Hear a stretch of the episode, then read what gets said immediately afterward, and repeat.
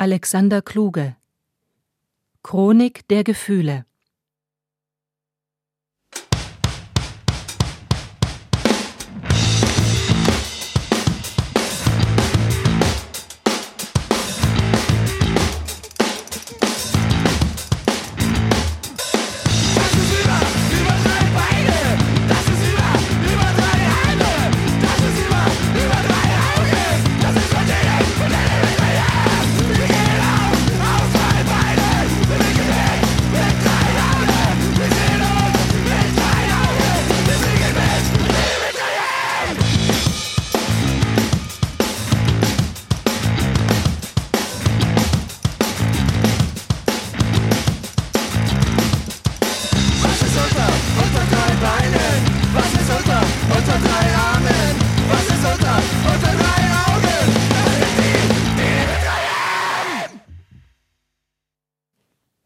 ich mich schützen? Was hält freiwillige Taten zusammen? Wir müssen uns orientieren. Dafür haben wir ein Inventar von mehr oder weniger brauchbaren Eigenschaften. Trägheit, Gewöhnung, Panzerung, Hingabe, Selbstvergessenheit, Zuverlässigkeit, Gier der Vernunft, Glück als Lohn der Tugend, Trägheit aller Beteiligten. Das pubertierende Kind lag wie ein Flusspferd, angelehnt an die Sandburg am Strand der Nordseeinsel. Es hielt entgegen der Abmahnung der zwei erfahrenen Frauen, denen das Kind zur Aufbewahrung übergeben war, die rechte Körperseite zur Sonne hin, was Verbrennungen nach sich ziehen musste. Die zwei Frauen, sonst in ihren Familien allmächtig, fühlten sich hilflos. Sie konnten das Kind nicht wie ein Brathuhn auf einen Spieß stecken und drehen. Drehen wir sie gewaltsam um? fragte die eine. Drehen wir sie gewaltsam um? Das könnt ihr nicht tun, wenn ich es nicht will, erwiderte das Kind. Ich leg mich gleich wieder so hin, wie ich will. Da ist nichts zu machen, spottete eine der Frauen. Wenn wir sie mit Gewalt auf den Rücken drehen, schmerzt es. Aber wenn unser Huhn oder die junge Dame hier anbrennt, dann schmerzt es auch. Nur etwas später. Da musste das pubertierende Kind lachen. Und es war eine kurze Zeit bereit, sich auf die andere Körperseite, gesehen von der Sonne oder den Rücken zu legen. Konnte aber dann die zwei Frauen aus dieser Position nicht so gut sehen, musste das Köpfchen drehen. Es wollte aber nicht einige Augenblicke ohne Blickkontakt aushalten und wendete sich also wieder in die von der Sonne aus gesehen unpraktische Richtung. Das Kind hatte offensichtlich Angst, dass die zwei Frauen nicht die Konsequenz zogen und sich ihrerseits in die Gegenrichtung betteten, so dass Blickkontakt hergestellt wäre. Die Frauen bewegten sich nicht. Das hatte mit der trägen Sommerstimmung und mit der Anlage der Sandburg zu tun, die ohne Kenntnis der vorliegenden Konstellation gebaut war. Abbildung. Und setzest du nicht dein Leben ein, so wird es dir nicht gewonnen sein. Sigrid Berger hat unter Lebensgefahr Eck Gneisenaustraße ein 50 Zentimeter großes Hündchen gerettet. Warum, fragt Frau Schaffner, hast du dein Leben riskiert? Frau Berger hat es ohne nachzudenken getan. Etwas Lebendiges wimmerte. Da hat sie den Kopf verloren. Abbildung. Während ihr Mann vor einer Bären flieht, packt die an sich sonst ängstliche Gerlinde die Füße ihres Kindes. Nicht ihre Kraft, wohl aber ihr Aufschrei irritierte das Ungetüm derart, dass es die Beute fallen ließ und in den Büschen verschwand. Wenn ich einen Moment nachgedacht hätte, sagte Gerlinde später, hätte der Mut mich verlassen. Abbildung. Ein halbes Jahr lang fuhr der blinde Mirko Wischke in der Zeit der Arbeitslosigkeit seinen Lastwagen mit Hilfe seines Sohnes. Das Vertrauen, das beide verbindet, kann man Liebe nennen. Das ist ein Bild aus dem Jahr 1932, meinem Geburtsjahr. Und es ist so, dass äh, ein Blinder einen Lastwagen fährt das ist ja etwas, was ich mir eigentlich nicht vorstellen kann. Er will aber nicht arbeitslos sein. Also strengt der Mensch sich an. Und dass er fahren kann über das Ohr, nicht mit den Augen, sondern weil er seinem Sohn vertraut und der navigiert. Und der ist neun Jahre alt. Der wäre ja gar nicht zugelassen als Kraftfahrer. Nicht? Und gleichzeitig dieses Unmögliche gegen alle Wahrscheinlichkeit funktionierende, ja, das funktioniert unter Menschen. Und dann zeigen Sie dieses Bild Jean-Luc Godard. Ich verehre ihn. Ja, das ist mein großer Meister. Und ehrlich gesagt, ich habe ihn im Film immer nachgeahmt, ja, soweit ich konnte. Und jetzt sitzt er vor mir und ich darf ihn befragen. Und wir sprechen von Liebe. Und was soll ich dann Besseres nehmen als die Szene zwischen diesem Lastwagenfahrer und seinem Sohn? Ich wäre ja gerne dieser Sohn, wenn Godard der Lastwagenfahrer wäre. Ja? Und ein bisschen blind ist er. Generell die Funktion der Bilder in Ihren Büchern? Sehen Sie, eine Geschichte schreibt man zunächst einmal aus der Spitze des Bleistifts. Und die schreibt sich runter. Da ist keine Bildfolge möglich.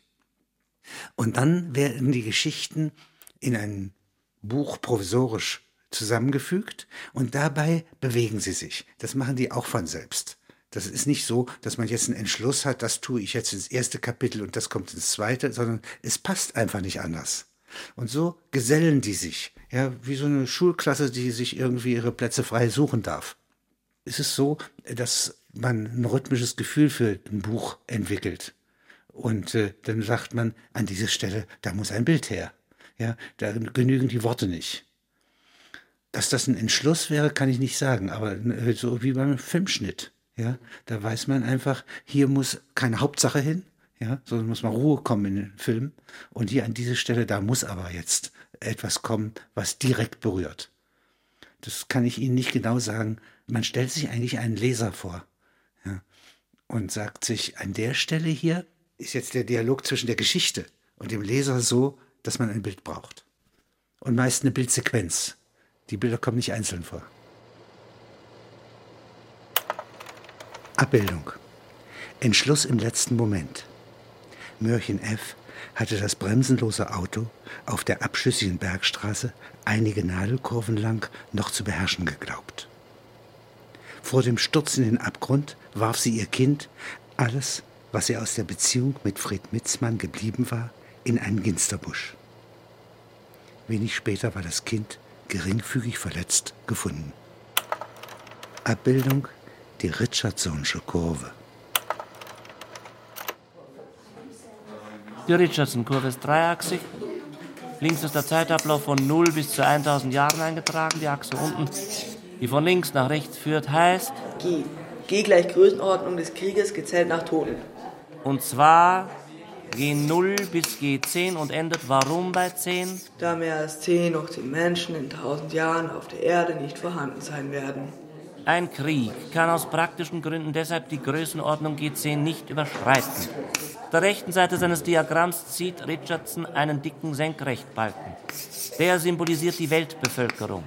Sie liegt heute gemessen an der horizontalen Linie, Größe des Krieges G bei 9,7 und ist nach rechts beweglich. Abbildung. Der Meteorologe L.F. Richardson. Wetter Richardson. Wenn sich Richardsons Kurve von links unten nach rechts oben und der Senkrechtbalken rechts schneiden, bricht der jüngste Tag an. Stammesfäden zwischen Tuareg-Kriegern im Jahr 1910 sind in Richardsons Kurve nicht mitgezählt. Die Zahl der Toten wird in dem Index M dargestellt. M ist gleich globale Mordquote, M ist im Wetterindex R nachgebildet. R gleich normales Regenwetter an einem Montag in Greenwich. Richardson hat nämlich in die Computer, die sonst die Wetterlagen errechnen, Daten über die Kriege von 1820 bis 1945 eingegeben. Man kann Denken nicht anhalten. Bei der einfachsten Extrapolation, Daten bis Herbst 1945, eine Reihe von Annahmen für den Zeitpunkt danach bis jetzt Zeit, schneiden sich Richardsons Kurve und Bevölkerungsbalken erst im 30. Jahrhundert. Es ist aber schwierig, die neuen Trends seit dem Zweiten Weltkrieg genau zu gewichten. M gleich Null enthält die gewöhnliche Mordquote des blauen Planeten. Alle sieben Sekunden wird auf der Welt ein Mensch umgebracht. Dies wäre nach L.F. Richardsons Skala noch nicht Krieg. Nun wird ein Krieg nach Richardson umso unwahrscheinlicher und lässt umso länger auf sich warten, je mehr Opfer er kostet. Diese Wahrscheinlichkeit ist aus der Skala der Kriegsereignisse zwischen 1820 und 1945 leicht abzulesen. Ebenso wie aus der Richardson-Kurve des Weltwetters R-Index rasch einsichtig ist, sagt Richardson, dass Orkane seltener auftreten als Wolkenbrüche. So gilt für den Krieg. Je länger der Periode des Friedens, desto gewalttätiger der Krieg. Richardsons Frage geht deshalb dahin, wie man seine Kurve am Absinken hindern kann. Merke, nimmt die Mordquote ab, wird es gefährlich, sodass Kurve und Senkrechtbalken nicht etwa zu früh in Berührung treten. Wie kann man das Absinken der errechneten Wahrscheinlichkeiten verhindern? Richardson wusste, dass es schwierig ist, Chorsänger, die die Johannespassion aufführen, dann Stellen ohne Orchesterbegleitung daran zu hindern, die Stimmen absinken zu lassen. Das betrifft vor allem die Tenöre und Soprane. Abbildung. Feuerlöscher Büttner ist Mai 1944 mit seinem Löschzug zum Katastropheneinsatz in ein von Bomben getroffenes Industriewerk kommandiert. Auf der Fahrt zum Brandort fährt er am eigenen Haus vorbei, sieht, dass es zerstört ist. Er weiß nicht, ob seine Familie gerettet ist. Er fährt aber in einer Kolonne von 29 Löschzügen die Fahrzeuge schieben Büttner gewissermaßen auf der Befehlsschiene vorwärts. Abbildung. In dem angegriffenen Industriewerk sind chemische Vorräte getroffen worden. Die Bomben finden sozusagen auf dem Boden Verbündete. Es gibt nichts zu löschen oder zu räumen. Büttner hat die Gasmaske angelegt, die im Ernstfall, sagt er, nichts nützt. Dies hier ist der Ernstfall, antwortet Mückert. Büttner zögert zuzustimmen, da er noch nicht weiß, ob seine Familie gerettet ist. Abbildung. Diplom-Ingenieur Lukomski, polnischer Reserveoffizier, greift die Phosphorbombe und stellt sie in einen Eimer Wasser. Das deutsche Industriewerk war ihm gleichgültig. Abbildung. Lukomski bei Beantwortung des Telefongesprächs des Gauleiters, der ihm zu seiner Tat gratuliert, eine Sonderzuteilung in Aussicht stellt. Lukomski bedankt sich. Er kann nicht antworten, dass er es für eine Belohnung nicht getan hätte. Er hat es getan, ohne es zu wollen. Es ist üblich, deshalb haben wir es getan. Es wurde schon in Polen so geübt. Jetzt kommt das Geübte dem Feind zugute. Das kann er natürlich nicht zum Gauleiter sagen. Abbildung. In einem anderen Betrieb stehen in einem einstürzenden Kellergeschoss Hanomag-Fernlaster beladen. B. Friedrich und Gerd Page, Freunde seit etwa 20 Minuten, machen sich ein Ereignis daraus, die 23 schweren Fahrzeuge durch Brand und Trümmer aus dem Keller und aus dem Fabrikgelände vor die Stadt zu fahren. Es hat sie neugierig gemacht, ob sie das schaffen. Der Anlass hat sie einander näher gebracht. Versachlichte Gefahrenbegegnung. Das ist ein fester Begriff. Normalerweise denkt man emotionale Gefahrenbegegnung, ja? innere Aufregung. Das Interessante ist, dass Sachlichkeit binden kann.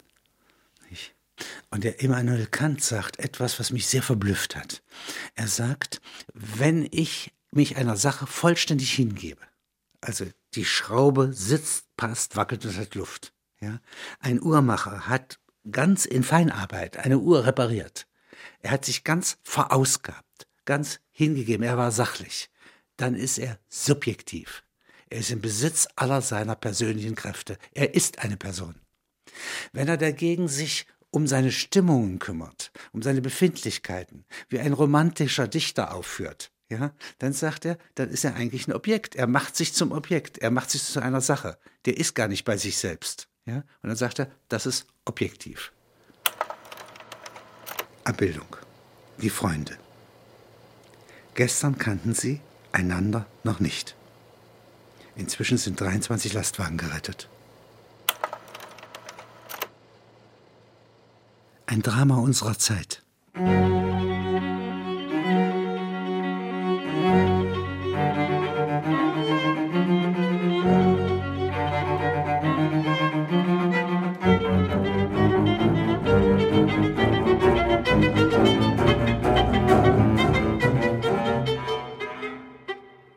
13 Jahre dauerte die Entwicklung eines schlanken, aber kompakten Flugzeugs des Europa-Mehrzweckbombers. Eine deutsch-italienisch-britische Koproduktion. Es kommt nicht auf die Absichten an, wenn ein Flugzeugtyp geboren wird. Dies hier sollte ein Leichtflugzeug zu Verteidigungszwecken werden, das von Rasenflächen, Waldlichtungen, Tennisplätzen zu starten vermochte. Ein Resultat deutscher Fliegererfahrung zu Ende des Zweiten Weltkriegs, als man vor der Aufgabe stand, von Flugflächen an den Flanken des Ätna eine überwältigende technisch-wissenschaftliche Invasion zu bekämpfen. Die britischen Interessen waren ganz anders gelagert. Die Briten brauchten einen schwer verpackten Fernbomber, die Italiener drängten zum Sparen. Die Fertigung des Flugzeugs wurde in die Herstellung von Einzelteilen zerschnitten, die für britische, italienische und deutsche Fabriken ausreichende Kontingente zur Verfügung stellten.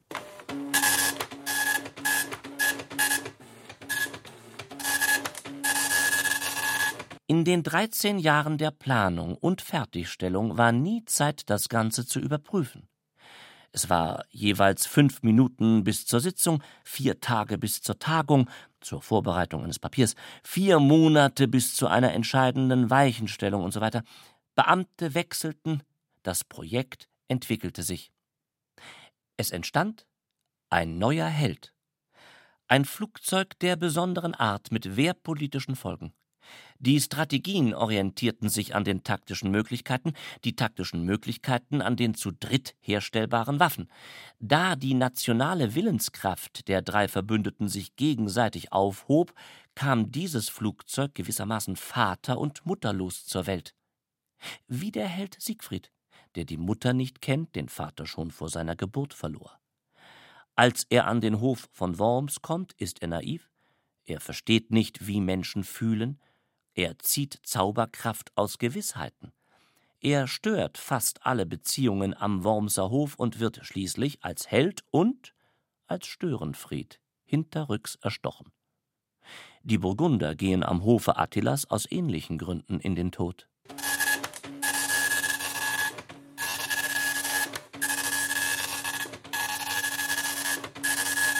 Dem sowjetischen Hauptabteilungschef Dimitri G. liegen Kundschafterberichte vor, die einen vollständigen Überblick über Einzelnes, Besonderes und Allgemeines des Europafighters erlauben. Ja, man kann sagen, G ist der einzige Mensch auf der Welt, der die Zeit und die Kenntnisse besitzt, um diese Heldengeschichte umfassend zu analysieren. Die gleichen Kenntnisse besitzen auch andere, aber sie haben die Überlegungszeit nicht. Wieder andere wären zur Analyse in der Lage, hätten auch die Zeit, doch der Geheimnisschutz stellt ihnen nur Einzelkenntnisse zur Verfügung. Die Vollständigkeit des analytischen Überblicks ändert für G nichts an seinem Dilemma. Er sieht diese Waffe, Vater mutterlos, er sieht die in dieses System eingebauten Beziehungsprobleme. Nur diese Waffe antwortet nicht auf die Angriffsmittel des mächtigen Russland. Sie ist kein Jäger, kein Bomber. Sie kennt den Krieg nicht, der ihr Vater sein müsste. Ist das aber, fragt sich G., ein Grund für uns, über die ersichtlichen Fehler des Gegners zu jubilieren?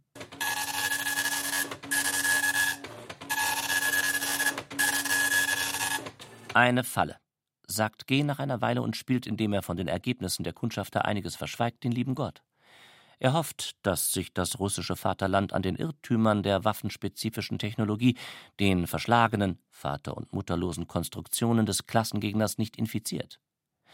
Dementsprechend fügt er der vollständigen Mitteilung seiner Rechercheergebnisse über die Geburt des artfremden Helden Hoffnungen hinzu, die im Text selbst keinen Niederschlag finden, wohl aber zeigen sich diese Hoffnungen in der Länge des Textes.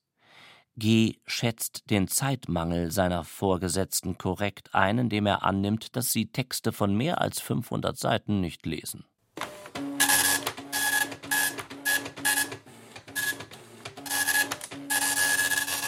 Gesetzt den Fall, sagt Hauptabteilungsleiter G., der seit zwei Jahren den stellvertretenden Hauptabteilungsleiter vertritt, das heißt, er übt die politische Kontrolle über sich selber aus, Irgendwo im Westen würde ein Kind geboren und aufwachsen, das über außergewöhnliche Körperbeherrschung und Muskelkraft verfügt. Außerdem lernt es mit vier Jahren Geige spielen. Man hat den Eindruck, es wird bei einigem Unterricht im Alter von zwölf Jahren zu einem mathematischen Genie. Es hat seltene Führungseigenschaften, einen gewissen Charme, Charisma, ist außerdem recht rücksichtslos davon Gouvernanten erzogen, ohne Bremsung durch Vater und Mutter und so weiter und so fort. Siehe unsere Akte Kapitalistische Ideale allgemein, besonderer Teil 17444, blonde Bestie unter anderem. Ein solches Kind hätte kaum eine herausragende Chance. Es passt in keines der im Westen vorherrschenden Beziehungs- oder Dreieckssysteme, bei uns ebenso wenig. Es würde stören. Hieraus schließe ich auf die vollkommene Unbrauchbarkeit von Riesen oder Helden. Anders ausgedrückt, während alle Kräfte im Kapitalismus auf Steigerung ausgerichtet sind, ist für den subjektiven Faktor die Steigerung tabu. Dies verhält sich nur für die Darstellung von Steigerung anders. Dort kann man Helden, Schauspielern nicht aber Held oder Riese werden oder sein.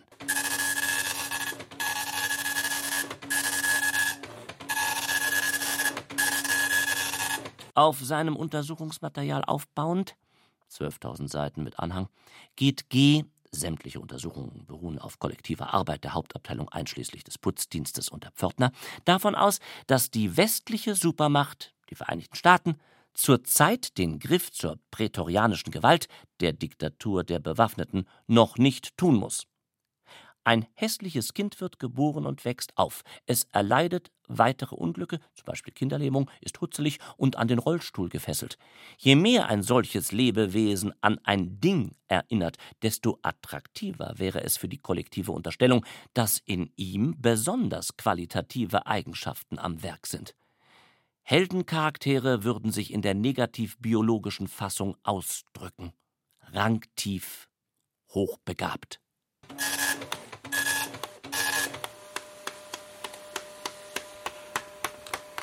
Hauptabteilungsleiter G wusste, dass Helden Boten sind. Sie erfüllen Aufträge früherer Generationen über die Generationslinien hinweg. Ihre Stärke beruht auf dem Vorrat an erlittenem Unrecht, das eine Vorgeneration erlitten hat. Sie entwickeln ihre Kräfte, vaterlos, mutterlos, in genauer Kenntnis dessen, was die Ahnen wollten. Da diese Gesetzmäßigkeit für den Begriff des Helden allgemein gelten dürfte, schreibt G. in seinem Bericht an den Präsidenten, muss sie auch für Waffen- und Weltraumsysteme gelten, die als kollektive Mechanismen, als Auswanderung des Heldischen in die Objekte, die Nachfolge von Helden oder Riesen angetreten haben. Zur Ausforschung dieser dinglichen Erbfragen benötigen wir eine Sondergruppe, bestehend aus zwölf Attachés, 46 Kundschaftern und 108 Auswärtigen. Ich bitte, schreibt G., diese Sondergruppe meiner Hauptabteilung anzugliedern.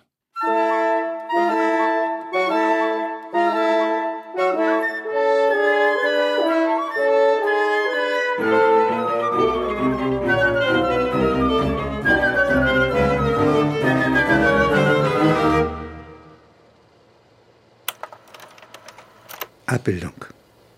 Gerlach rettet in einer Löschnacht, Löschen war aber zwecklos, in Wuppertal 17 Menschen. Abbildung Fred Gerlach. Woher stammen die Namen Ihrer Protagonisten? Das sind Namen aus meiner Heimatstadt Halberstadt. Das sind alles Klassengenossen aus dem Domgymnasium Halberstadt. Also Fred Peikert beispielsweise, ein beneideter Schüler, der war gut. Ja, der war immer sieben Noten über mir. Ja. Gerd Rusche, ja, Siegfried Welp, das sind alles Freunde von mir und ich mag eigentlich keine Namen erfinden. Also ich verehre Thomas Mann sehr, aber zum Beispiel jemanden Mr. Peppercorn nennen, ja, das würde mir zu deutlich sein. Ja, also ich nehme eigentlich immer Namen aus meiner Umgebung und Leute, die ich kenne. Und sonst mache ich F oder G oder irgendetwas. Abbildung. Es gehört, sagt Gerlach, eine gewisse Selbstvergessenheit dazu. Die Notwendigkeit allein, der Vorteil einer Auszeichnung, reicht im Gefahrenfall nicht aus, in ein brennendes Haus zu laufen. Es ist eher die Idee, ich finde da drinnen eine, rette sie und in einer rauschenden Ballnacht wird sie mich glücklich machen. Ich folge also dem Kinde, das mich in das einsturzgefährdete Haus hineinführte. Der Brand hatte das zweite Stockwerk erfasst. Ich fand eine zusammengebrochen daliegende Frau, die ich allein nicht durch das brennende Treppenhaus tragen konnte. So rettete ich zunächst das Kind, das mich führte und dessen Mutter die Frau zu sein schien, die im Rauch des ersten Stocks zusammengebrochen dalag. Mir tat es aufrichtig leid, dieser Frau nicht helfen zu können. Das Kind drängte sich an mich, zog mich in Richtung des einstürzenden Gebäudes. Eine Sanitäterin kam vorbei. Mit Hilfe dieser Frau brachte ich die durch Rauch vergiftete Zusammengebrochene aus dem ersten Stock auf die Straße, wo das Kind sie bewachte. Ich glaubte in den Augen der jungen Sanitäterin eine gewisse Anerkennung zu sehen. Was mich dabei interessiert, ist natürlich, dass das Bild eigentlich das Zentrum dieses Textes bildet. Der Text ist ja, zeigt ja auch die Konfusion, in der sich jemand, so ein Retter befindet, der mit seinem Motiv sich nicht auskennt der Text ist hier etwas komplizierter als er scheint, weil dieses Kind, das sich an mich drängt, das Kind, das mich führte, das sind alles Zitate von Goethe aus der Novelle, ja? Und diese Bewegung, dass gewissermaßen im Kopf alle möglichen Eindrücke durcheinanderlaufen, das wird zusammengehalten durch das Bild, das einheitlich zeigt, sozusagen in diesem dramatischen Malstil, ja, der Kriegszeit, ja, wie der tatsächlich diese Frau ja rettet so dass sie eigentlich hinterher wahrscheinlich gerettet ist. Aber zwischendurch glaubt er, könne sie nicht retten. Ja, dann hat er sie aber gerettet. Und das ist eigentlich nur durch den Blick der Sanitäterin wieder angedeutet. Das muss man riskieren, dass man die Logik vollkommen verlässt. Ja, aber das ist jetzt ein Grund, ein Bild dazu zu fügen. Ja, oder das Bild zum Zentrum zu nehmen. Ja, denn das hält die Situation zusammen. Wenn ich die Situation auch noch zerstöre, dann bin ich Modernist. Dann ist das nicht gut dann schreiben Sie ja eigentlich an etwas wie dem rheinischen Hausfreund unserer Tage. Das kann ich ja nicht sagen, weil ich kein Kritiker bin. Aber dass ich den Hebel mag, ja, so wie ich den Kleist mag. Und je kürzer die Kleistischen Geschichten sind, desto besser sind sie. Aber das ist genau ein Vorbild, ja. Sowas lese ich gerne und sowas erzähle ich gern. Der Einzelne und das Globale. Funkengespiegeltes Licht, Nachricht vom Zentralgestirn. Alexander Puschkin. Im ältesten Luxus brilliert die Sonne auf dem Auspackmaterial, silbern auf den Tischen, das kurz zuvor noch das voluminöse Osterei bedeckte und nun zerfetzt herumliegt, entsorgungslos. Gerade in diesem Zustand aber ist es als Folie für die Funken unseres Zentralgestirns so geeignet. Ostern 2000. Sie waren sechs. Alle hantierten mit Handys. Jeder hatte jedem ein Geschenk mitgebracht. Die Schokolade, in Stücke zerteilt, blieb ungegessen. Die Gruppe schien mir unzertrennlich. Um den silbern ausgeleuchteten Kaffeehaustisch herum bilden sie wie an einem Lagerfeuer einen Kreis oder eine Sandbank des Morgens. Es sind fünf Männer und eine Frau, korpulent kahlgeschoren. Die Frau trägt eine schwarze, dünnwollige Bluse, ein silbernes Kreuz und einen an eine Silberkette geschmiedeten Ring um den Hals, weitere Accessoires an der Hand. Das musste zuvor produziert werden will bezahlt sein. Es ist Aufwand im Spiel. Es steckt viel Mühe darin, die Konkurrenz von fünf egomanischen Männern, Freunden, zu beantworten. Was auf dem Kaffeehaustisch inzwischen abgestellt ist an Getränken und Geschenken, entspricht etwa sechs Monatslöhnen eines ostafrikanischen Arbeiters oder dem Einsatz eines Familienunternehmens, das im Juni 1948 in die Marktwirtschaft eintritt. Die Stärke der Gruppe geht davon aus, dass sie so zusammen sind. Jeder von ihnen aber telefoniert in die Ferne. Es geht an diesem Ostersonntagmorgen darum, Kontakte für den Nachmittag und Abend herzustellen. Das globale Projekt Ostern, industriegestützt, nährt das Gefühl, am hohen Feiertag die private Glückssuche steigern zu müssen.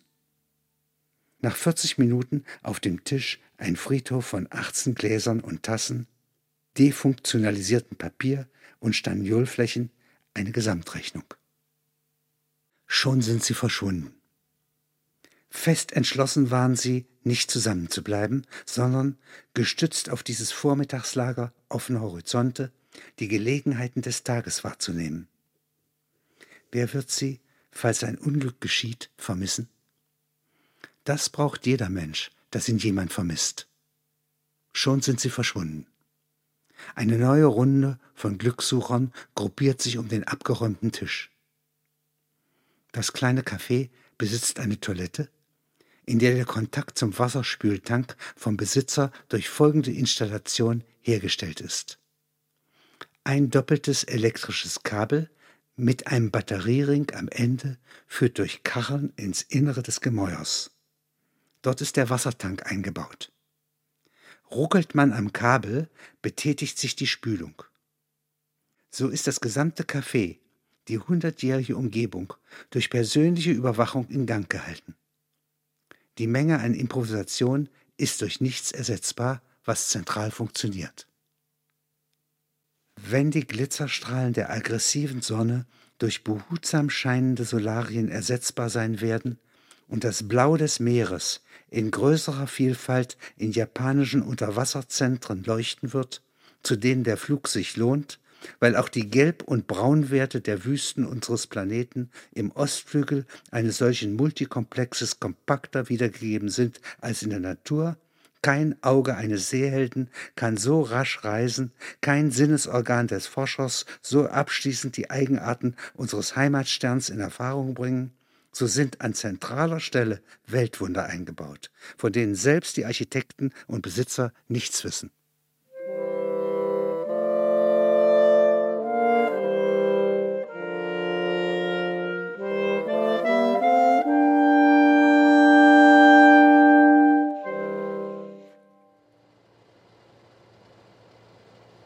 Weihnachten als rächende Gewalt. Abbildung El Niño hat das Land überflutet. Noch liegen, unaufgeräumt, große Fische vor den zerstörten Gebäuden. Die Meeres- und Regenflut bedroht die Küste jeweils um die Weihnachtszeit. Die Wassermassen, die einen Kontinent ertränken, kommen nicht als Flutwelle. Sie kommen nicht vom Meeresstrand. Sie kommen über uns auch nicht als Regenströme. Sie kommen über uns und unsere Häuser als Schlammflut. Wir können darin nicht schwimmen, nicht tauchen. Sie wälzen sich rascher heran, als wir fliehen konnten, denn sie kommen von allen Seiten. Sehen Sie, wie langsam sich dagegen dieser wandernde Hügel, diese Gebirgsmasse bewegt. Die Bäche an der Oberfläche und an den Seiten sind sozusagen wässrige Ankündiger. Wie schnell sie sich vereinigen, diese Monstren. Die Berghänge hinunter verstärken sie ihre Kraft und Masse, weil die Nachschübe heftiger pressen. So überziehen der Matsch und Schlamm, gegen die Dämme und Bretterwände so wenig helfen wie fliehen oder fortschwimmen, uns, die Indios, Weißen, Heiden und Christen. Es ist nichts Gutes verborgen in dieser Matschmasse, die von Gott oder allen Göttern verlassen scheint. Einige tausend sind zur Küste geflohen. Kriegsschiffe öffneten das Heck, nahmen die meeresumspült Heranjagenden in die großmütigen Mäuler auf. Das Meer stoppt jede Schlammlawine mühelos. Da die Katastrophe nur ein Viertel des Kontinents erfasst hat, der Planet aber fünf hat, bewegte sich im Ganzen gar nichts. Es wurden Häuser, Autos, Menschen weggespült. Eine Trauerfeier war nicht möglich. Das Ereignis hat den stillen Ozean gewaltiger erschüttert als das Herz der Menschheit, das so träge klopft wie der Muskel im Einzelmenschen, solange er gesund ist. Eine Zuckung für eine Woche eine Serie von Sofortmaßnahmen, Meldungen, ein Spendenstrom. Es war wenige Tage vor Heiligabend. Noch wurde in der Schlammwüste gesucht.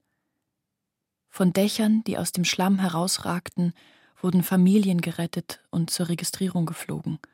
In Kellern, auf Dachterrassen, in diesem Land ist es in den Wintertagen warm, richteten sich an den Rändern des Unglücks Halbbetroffene ein. Polizeipräfekten besuchten die Landschaft. Bald zeigten sich wieder die Embleme des Gottessohnes. Tannenbäume, Dekorationen, Lametta um Tannenzweige gewunden. Wie kommt das? fragte der Südamerika-Forscher Don Peterson. Woher diese Zähigkeit, den christianisierten Planeten immer erneut zum Feiern bewegt? Unbezwinglich und nicht, wie man in der Forschung eine Zeit lang meinte, ausgelöst durch die nordische Winternacht. Auch gewiss nicht erklärbar durch eine Nachricht aus Bethlehem von vor 2000 Jahren, von der Forschung her gesehen ein Irrläufer. Woher kommen und wohin führen die Trampelpfade des Gemüts? Ist das die Quittung der Götter? Geht diese Kraft von den Indios aus, die sagen, ja, man konnte uns massakrieren, uns erschrecken, aber jede Katastrophe zeigt, dass wir zwar nicht überlebt haben, aber ihr ebenso wenig überleben werdet. Es gibt ein Gleich unter den Elementen. Einen Umwälzer gibt es, der euren Umwälzer überdauert. Die Vergewaltiger, Kreuziger,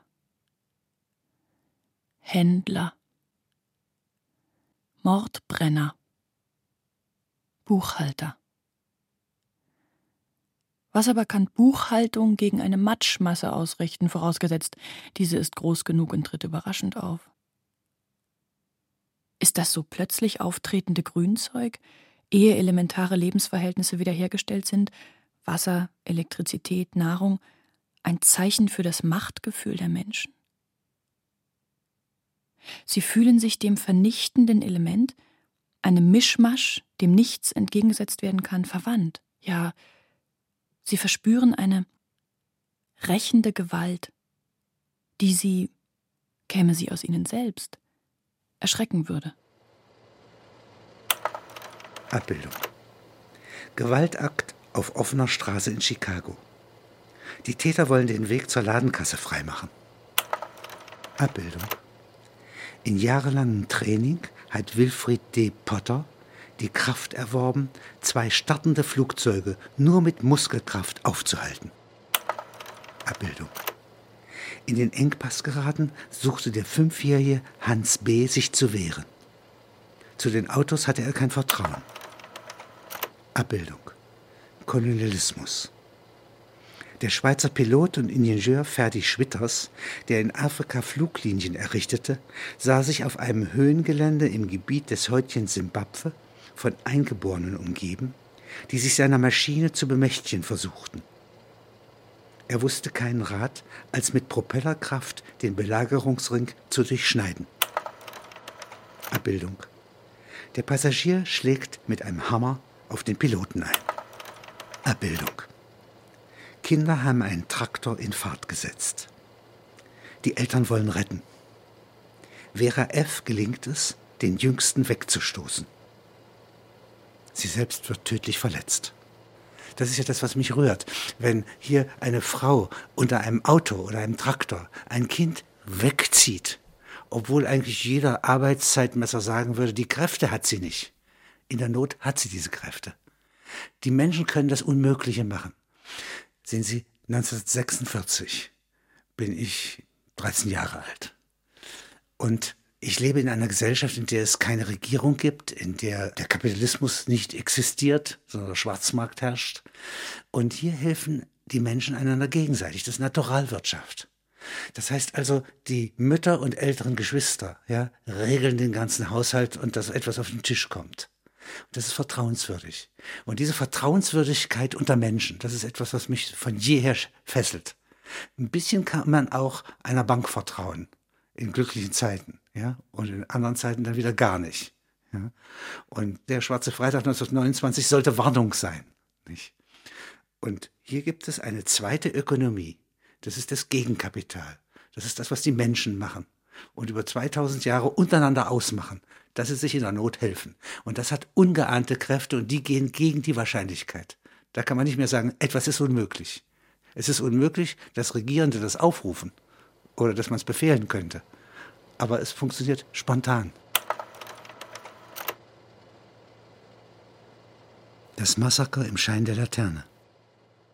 Augenzeugen des Geschehens auf dem Platz des himmlischen Friedens im Juni 1989 haben sich in den Arkaden des Revolutionsmuseums versteckt gehalten. Sie berichten, Soldaten in Doppelreihe gingen mit Gewehrfeuer gegen die Besetzer der Heldengedenkstätte vor. Später überrollten Panzer die Zeltstadt, in der die protestierenden Studenten so viele Tage ausgeharrt hatten. Weniger als 500 Meter vom Platz des himmlischen Friedens und der monatelang währenden Proteste entfernt hatte die Administration der Partei ihre ganze Balancekunst aufbieten müssen. Es sind verschiedene politische Flügel zu erkennen. Letztlich entscheidet eine Mehrheit von faktischen Gegebenheiten über die Mehrheit der Stimmen. Die Mehrheit vom März und April war erschüttert. Die Genossen bewegte, dass das Verhalten der jungen Menschen nach Mao Zedongs Speerspitzen der Revolution ihnen unverständlich, ja brutal erschien. Sie wunderten sich über sich selbst und immer mehr über die fortlaufenden Ereignisse. Warum wird eine Nachbildung der US-Freiheitsstatue aus Pappe errichtet? Warum wird Hungerstreik angedroht und betrieben als materiellste Form des Generalstreiks? Die Mischung von dramatischen und virtuellen Gesten der Aufständischen führte zur Niederlage des Reformflügels, der sich in die Unverständlichkeit der Protestierenden verhakt hatte. Er hatte die Energie des Aufstands sich zunutze machen wollen. Auf dem Platz des himmlischen Friedens liegen mehr als 30 Tote, soweit das in diesen Minuten zu sehen ist. Die Verletzten werden zu Kliniken transportiert. Keiner weiß, wie man ein Gemeinwesen, das zugrunde geht, wiederherstellt. Die wenigen Zeugen, im Revolutionsmuseum versteckt, konnten nicht alles sehen. Die Fakten haben sie über Transistorradios aus Hongkong erfahren. Abbildung. Der bestürmte Himmel über mir. Vielleicht bilden sich darum noch einige Kugeln des Planetensystems aus, um nach vollendetem Ablauf der Zeit, die unserem Aufenthalte allhier vorgeschrieben ist, uns in anderen Himmeln neue Wohnplätze zu bereiten. Immanuel Kant, Allgemeine Naturgeschichte und Theorie des Himmels. Die Zeit, die vergehen muss, damit eine Zuschauermenge Initiative ergreift. Schon die verheimlichte Schwangerschaft und Niederkunft macht die Mutter eines totgeborenen Kindes nach den Edikten Heinrichs II. von Frankreich, der sich um Einzelheiten der von ihm sanktionierten Rechtsnormen nicht kümmerte, zur Kindsmörderin. Hélène Gillette, 21 Jahre alt, Opfer eines Mannes, der um sein Tun nicht besorgt war, betrat das Schafott. Um sie auf dem Platz der Stadt Bourges eine unwillige Menge. Es stand in den Morgenstunden nicht fest, wogegen sich der Unwille wenden wollte. Die Verurteilte saß auf einer Art niedrigem Stühlchen, ruhig da, wartete. Der Scharfrichter, auch aufgrund der vorangegangenen heftigen Diskussionen in der Stadt darüber, dass das totgeborene Kind in Wahrheit an einem Unfall gestorben sei, zitterte, fiel auf die Knie bat Geistliche, ihm die Verzeihung seines Opfers zu verschaffen. Jetzt, nach mehrstündiger Vorbereitung der Gerüste, stets im kalten Westwind, kniete die Verurteilte auf dem Sandhaufen nieder, betete. Der Scharfrichter erklärte, ich wünschte, an ihrer Stelle zu sein. Rasch ergriff er das Schwert, hieb zu und verwundete die junge Frau an deren linker Schulter. Das blutende Mädchen begab sich auf die rechte Seite der Tribüne. Sprühregen setzte ein.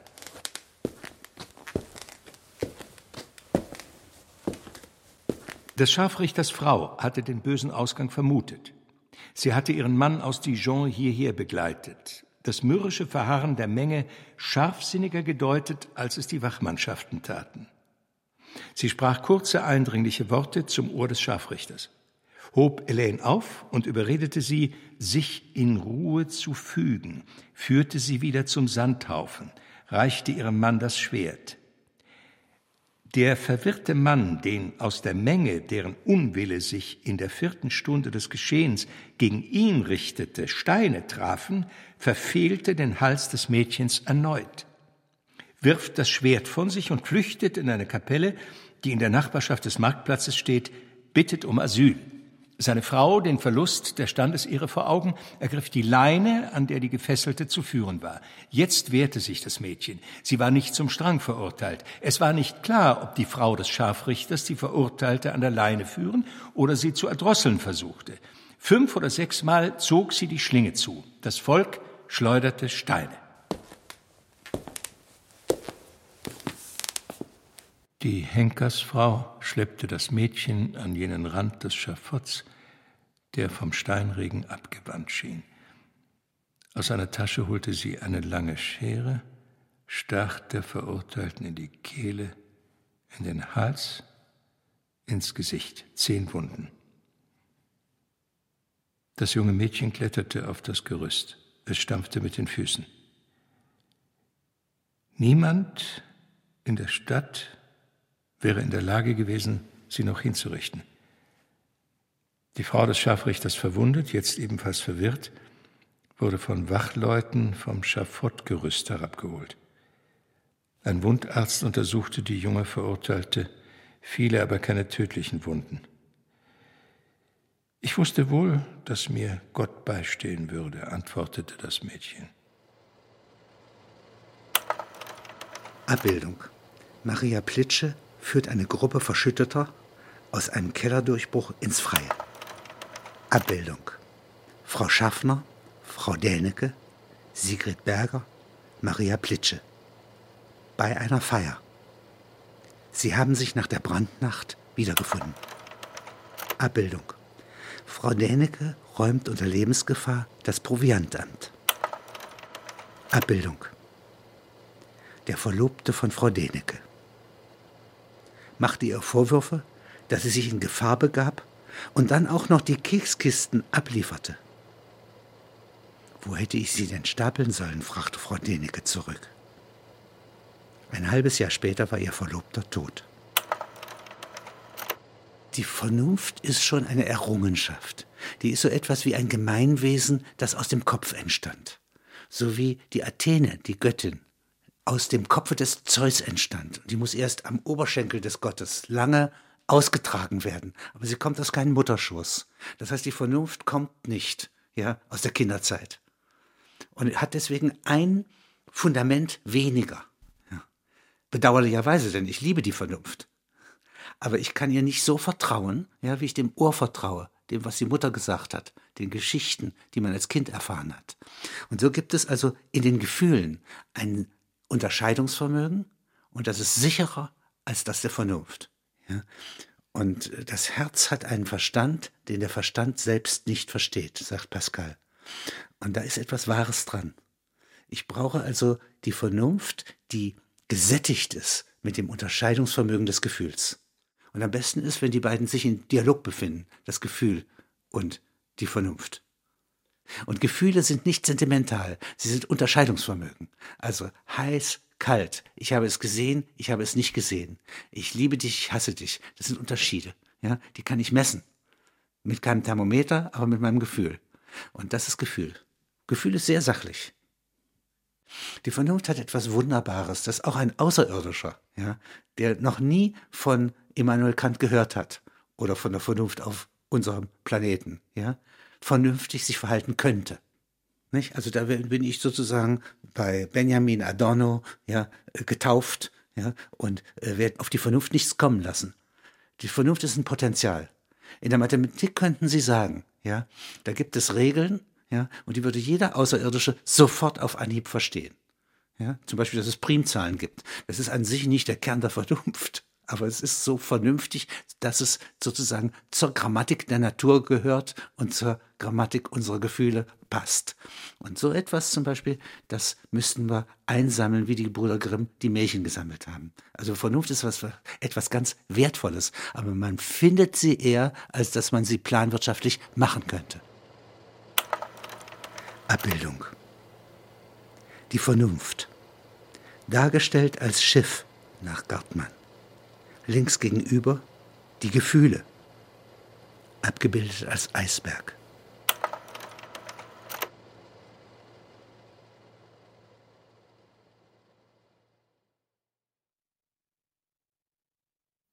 Alexander Kluge Chronik der Gefühle Wie kann ich mich schützen? Was hält freiwillige Taten zusammen? Mit Alexander Kluge Ilja Richter, Peter Fricke, Christian Friedel, Sandra Hüller, Monika Manz, Merit Bruckmeier, Flemming Bruckmeier, Jasmin Schätz und Moritz Ritzinger. Musik Hummel sowie die Solisten des Symphonieorchesters des Bayerischen Rundfunks Petra Schießel, Werner Mittelbach, Rainer Seidel, Thomas Ruh, Christiane Hörr, Helmut Feilmann, Thea Andresen und Frank Reinecke. Ton und Technik Hans Scheck, Susanne Herzig. Regieassistenz Stefanie Ramp. Bearbeitung und Regie Karl Bruckmeier. Produktion Bayerischer Rundfunk 2009. Redaktion Katharina Agathos, Herbert Kapfer. Der Hörspielpool. Hat's dir gefallen? Ja, sehr. Hörspiele und Medienkunst. Weitere BR-Produktionen auf einen Blick gibt es im Netz unter hörspielpool.de.